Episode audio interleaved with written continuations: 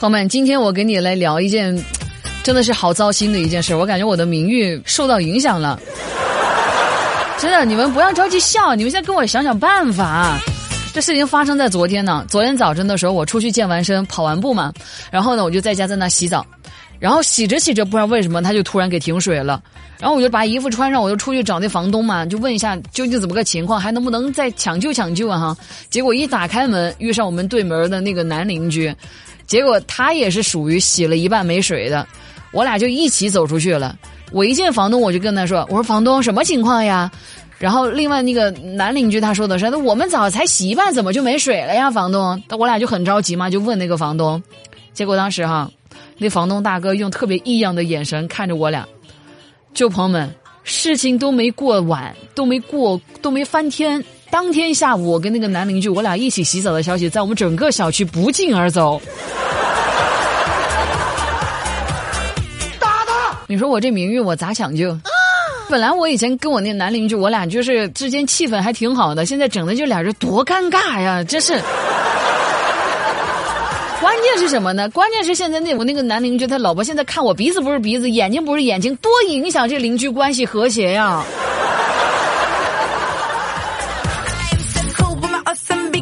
而且我觉得，你说我是不是在拥有一项超能力？我的这个超能力不是说就是呃跟人一起洗澡啊，不是不是不是，我觉得我这超能力啊，是我好像老在这个闹钟的前几秒或者前五分钟之间，就比闹钟醒得更早醒过来。我不知道对于这事儿，我家那闹钟是不是感觉到挺郁闷的哈？反正我不舒服。我今天早晨醒来之后，我一看那个闹钟，我说我天，好气，居然又醒得比闹钟早。每次我就自己主动，这就是比那个闹钟醒得更早的时候啊。我就躺在床上，我一直在犹豫，说我要不要再睡一下懒觉呢？就是再赖一下床什么的。我每次有这样的一个想法的时候，我就对自己呢打三巴掌，我说打一巴掌，打一巴掌，又打一巴掌。完了之后就自己大吼，我说八月，你问问你自己，你穷不穷？你穷不穷？你穷不穷？我每次这么问自己三下之后呢，通常这样子，我一下就能够激励到自己。真的，每天搞一下。就就感觉真的激励到自己，然后就是会为了省下一顿饭钱，我勇敢的会继续睡下去。是啊，我穷啊，所以我就省一餐是一餐呢，那当然睡过去了。就是低调、奢华、有内涵。但是话又说回来了，朋友们，除了一开始哈，我这个名誉危机需要大家帮我解决的话。我觉得我还生了一场病，我这个病也需要大家给我想想办法。你说怎么样才能治好我的这种病呢？就是属于那种没钱还爱买买买的这种病，打一顿能好吗？前段时间不是六一搞活动吗？我那都犯愁死了。看见什么我都想买，他现在不是还搞了个巨划算的百亿补贴吗？我的天，真的是便宜到飞起，好多东西，我真的是忍不住。我六一我买了一大堆的东西，我之前六一买的一个钱包，海淘的，然后现在漂洋过海游到我这儿来，终于是来了。我拆开那个钱包一看，真的，我只是看了一眼，气得我马上我给他一个差评。我原本不是这么刻薄的人，我是能给好评，我就不给差评。我顶多私底下跟他联络，我说你这儿做的不太好，不太行，什么什么的哈。但这回我是真没忍住，我当场给了他一个差评。原因就是那个实物跟那个上面真的是差距太太太太太大了。我买的时候明明看那个图片，那个钱包里是有好几百块钱的，真是的。为什么寄给我的实物就没那几百块钱了？真是让人伤心，太伤心了。这次购物。是脸大不挨上。货不对版，我相信是每一个购物的人有过的一个遭遇，是不是？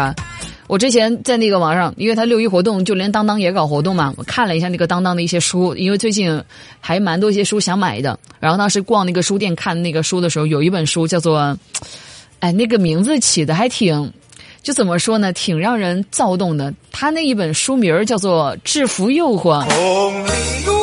哎，我我知道你想歪了，我知道你肯定想歪了。当然，我也承认，我也看到那个书名的时候，我的脑海当中也会有一些不太好的画面。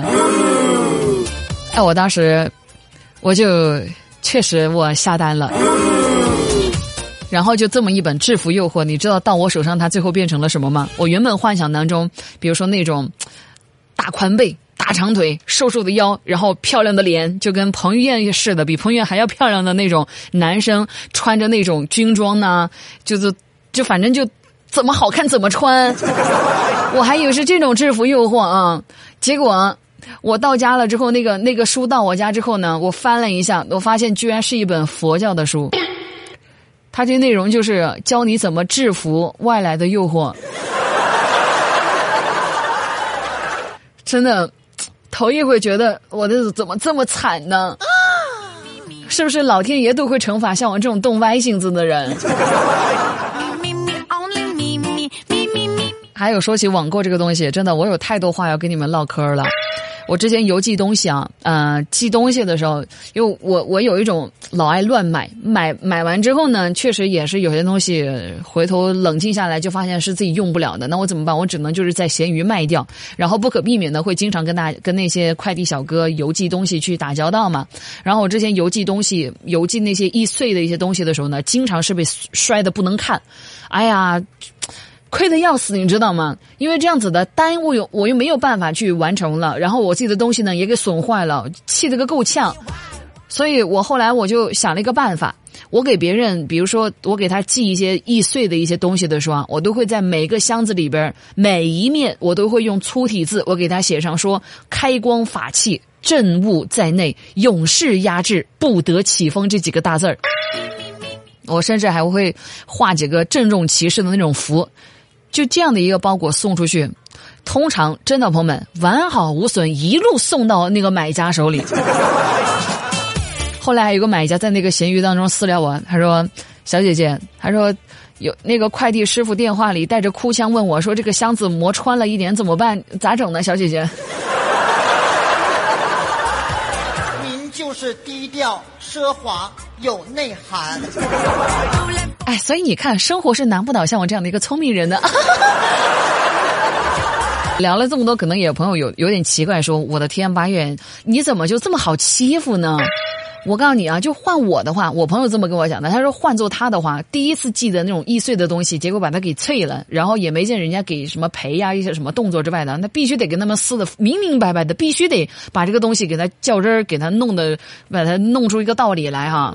然后就问我为什么就是在第一次这个东西损坏的时候，为什么不跟他们去进行理论，争取自己的一个权益什么的哈，反而要自己呢拐着弯的想一个办法，又是开光呢，又是搞画符啊什么的，麻烦的要死，解释来解释去的，忒麻烦什么的。啊，我是觉得大家讲这句话呢，可能也跟我的性格有关。再来一个，我秉承的一个观念就是，呃，都体谅大家的一个不容易吧，因为我确实。见过这些行业，我包括我身边也有一些亲人啊，他们是从事这个快递行业的，也是真真正正知道这个行业的很辛苦、很不容易。那些快递小哥，所以我尽量的不跟他们计较。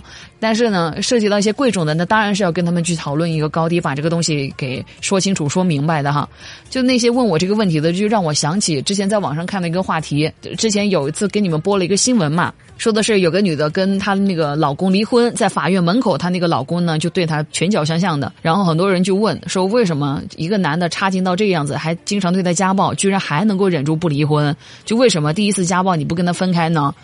我觉得，就怎么说呢？那些质问第一次受家暴为什么不分手的人，包括那些质问为什么在第一次你的这个快递被搞坏了你不争取自己权益的人，哈，呃，大家可以把自己带入以下这种场景。虽然说不是百分百重合，也不是绝对的贴切哈，但是我我相信我这样子给你比喻之后，你懂我的意思哈。比如说第一次被老师体罚的时候，我请问你退学了吗？第一次被九九六的时候，我问你你辞职了吗？第一次被强拆的时候，我问你你出国了吗？所以你看呢，你自己这样子去代入的思考一下，你就很能够明白为什么那些当事人在当下没能够做出一些比较正确的一些反应跟行动。说来简单，却未必能够成功嘛。而且还有经济、情感的一些各种的程序上的一些成本呐。只有那种啊，网上用脚来投票的，网上用脚在那评论的人，他才不需要付出这种成本，他才能够最快速的做出一些最正确的一个反应。我是不行的，可能我这人。注定要被人欺负吧。但是从这里边，我们也可以看出一个事儿，朋友们，时代它变了。真的时代它变了。我就不举这个什么家暴啊、什么搞快递什么东这种这种东西来给你举例子啊，我们就以现在，就比如说现在这个电影行业，我们就能看得出这个时代它真的变了。你看以前的那种老戏骨，就是靠自个儿演技啊，就是演什么像什么，是不是？我们观众一看我们就能感受得到。你看现在这如今好多一些演员把这个表演形式呢给它升级了，怎么个升级法呢？就是面无表情的就杵在那儿，站在那儿。接下来的就得靠我们观众自个儿去体会，给他加表情啊，加语气啦。演员这个时候我们要想，他应该是个什么表情呢？什么个情绪啊？然后我们观众要把自己感受到的一个情绪强行附加到那个演员身上，用自己的意志力去推动这个情节的发展，从而实现了演员与观众之间一种更深层次的交流。你说我们伟大不伟大？你你要说到演戏这事儿啊，完了，这话题跟你们越扯越远了，我都不知道我刚开始跟你们聊的啥了。反正我就要跟你们聊接下来的这个。你说你这演戏这事儿，我的天，我当时觉得我学播音主持真的是演艺界的一大亏损。我要是演表演，我告诉你，今天的影后就名字必须得有一个叫八月的。我小的时候会做一些特别蠢的一些事儿，嗯，就是。比如说哈，我小的时候，我当时看完那种武侠剧的时候，我会假装自己病的就很虚弱的那一种，然后自己呢倒在那个床上，倚在那个枕头上，然后用那个勺子呢自己给自己喂药的那一种。其实喂的不是药啊，就是菜汤。然后还要假装那个昏迷，眼睛就是眼睛睁不开，然后昏迷过去那种啊药啊死活都喂不进去的那种场景。完了之后呢，那个汤汁儿必须得顺着我那个嘴唇流出去，加重渲染那种悲惨的情节。我小时候在我爸妈出门之后，我就特爱搞这种，那个那种蚊帐啊披在身体上的，那都是常规操作，那是那小的时候必须得做的。我现在也在想，朋友们，如果说刚刚跟你们不是聊到时代变了吗？是这样子的，朋友们，你说哈。